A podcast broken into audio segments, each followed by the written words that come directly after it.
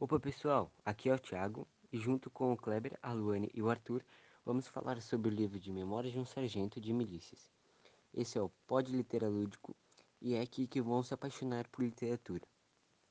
Manuel Antônio de Almeida nasceu no Rio de Janeiro em 1830 e ele foi um médico, escritor e professor que escreveu apenas um livro em 1853, em formato de folhetim. Agora, o Kleber e a Luane farão um pequeno resumo sobre tudo que aconteceu nesse livro. Aproveitem este pod. Fala galera, aqui quem fala é a Luane e o Kleber. Talvez vocês já tenham escutado a gente no nosso último podcast do Literalúdico sobre o livro A Viuvinha. Então hoje a gente vai estar aqui para contar um pouco da história do livro Memória de um Sargento de Milícias, também pertencente ao romantismo. Então, no início, a história começa, tipo, no início do início ele, o nosso personagem principal, que é o Leonardo, ainda não vai ter nascido. Então começa falando sobre o seu pai, Leonardo, e a sua mãe, Maria. Um... Eles vêm lá de Portugal para aqui pro Brasil, né? E... e o nosso personagem principal, né? Ele nasce com apenas com sete meses de vida. Ele nasce prematuro. Isso, e depois dá um pulo para quando o Leonardo tinha sete anos e o seu pai e sua mãe estão tendo uma briga. Essa briga é porque a mãe dele traiu o pai. E o pai, ele perde a cabeça, ele fica louco, ele chega a bater na mulher.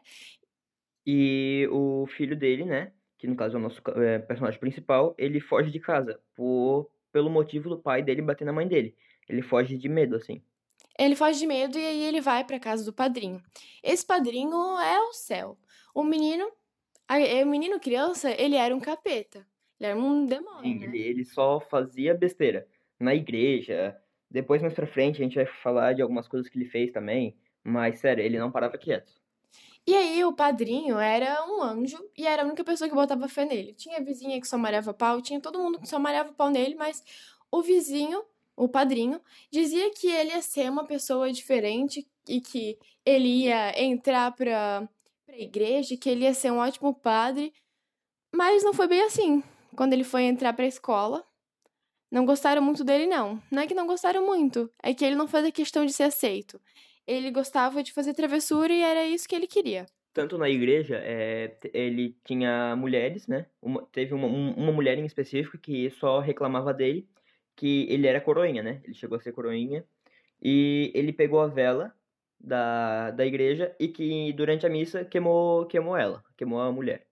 É isso aí, aí dá pra ter uma visão de quão garoto bom ele era, não é mesmo? E depois também tem uma outra imagem que é uma santa, que é a comadre. A comadre também é um anjo e tá sempre do lado do padrinho. E junto com a comadre, depois, vem morar a Luizinha. A Luizinha é a sobrinha dela.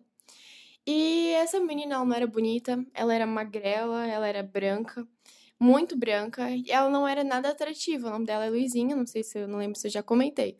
Mas o nosso protagonista vem se apaixonar por ela. Só que, digamos que esse amor não é muito correspondido, e no decorrer da história, quando ele tá se aproximando mais dela, conquistando ela, o padrinho morre. E depois da morte do, e depois da morte do padrinho, né, é, ele tenta voltar para casa do seu pai, onde ele não é muito aceito. Mas. onde ele não era muito aceito, né?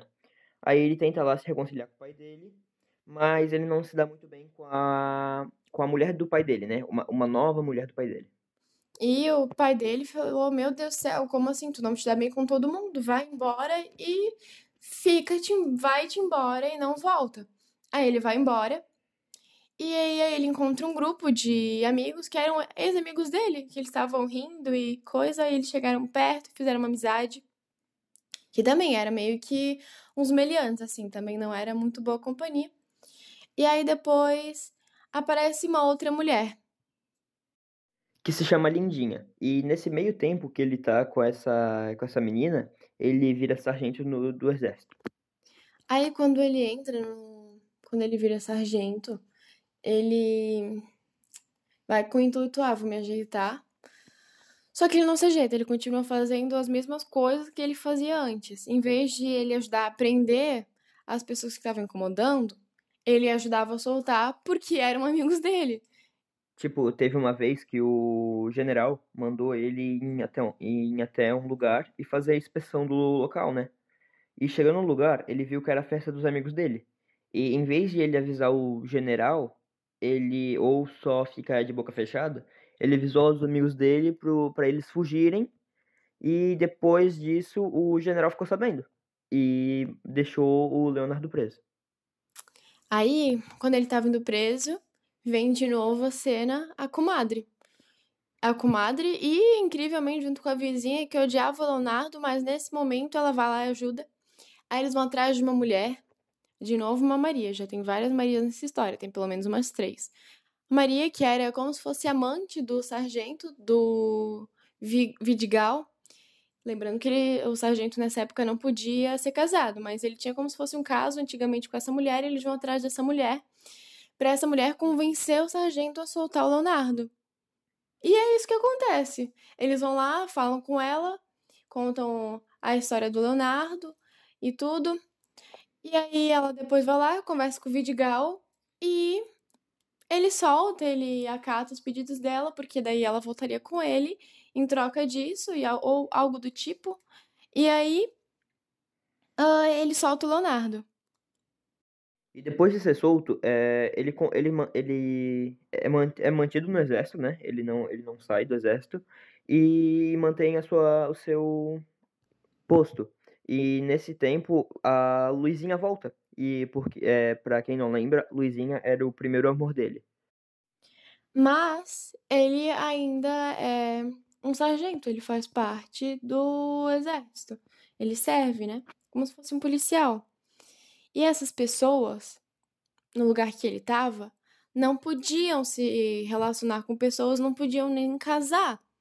E ele queria casar com a Luizinha, ele era apaixonado por Luizinha. E aí, lá vem de novo a mulher, que a gente falou anteriormente, a Maria, né, do Vidigal, e ela também convence o sargento a permitir com que eles ficassem juntos, como ele foi promovido para sargento de milícias. Esse sargento de milícias poderia se relacionar com as pessoas. Então ele vai lá e se casa com a Luizinha. E depois disso dá um ponto final na história. Ele, tipo, não chega a ser detalhado, mas ele fala que a vizinha, a comadre, todos eles morrem. Mas é isso. E aí se descobre que o sargento de milícias é o Leonardo, na verdade já dava meio que ser deduzido, mas o sargento de milícias é o Leonardo, só que o livro é escrito em terceira pessoa. E é isso aí. O livro Memórias de um Sargento de Milícias é um livro escrito do Manuel Antônio de Almeida.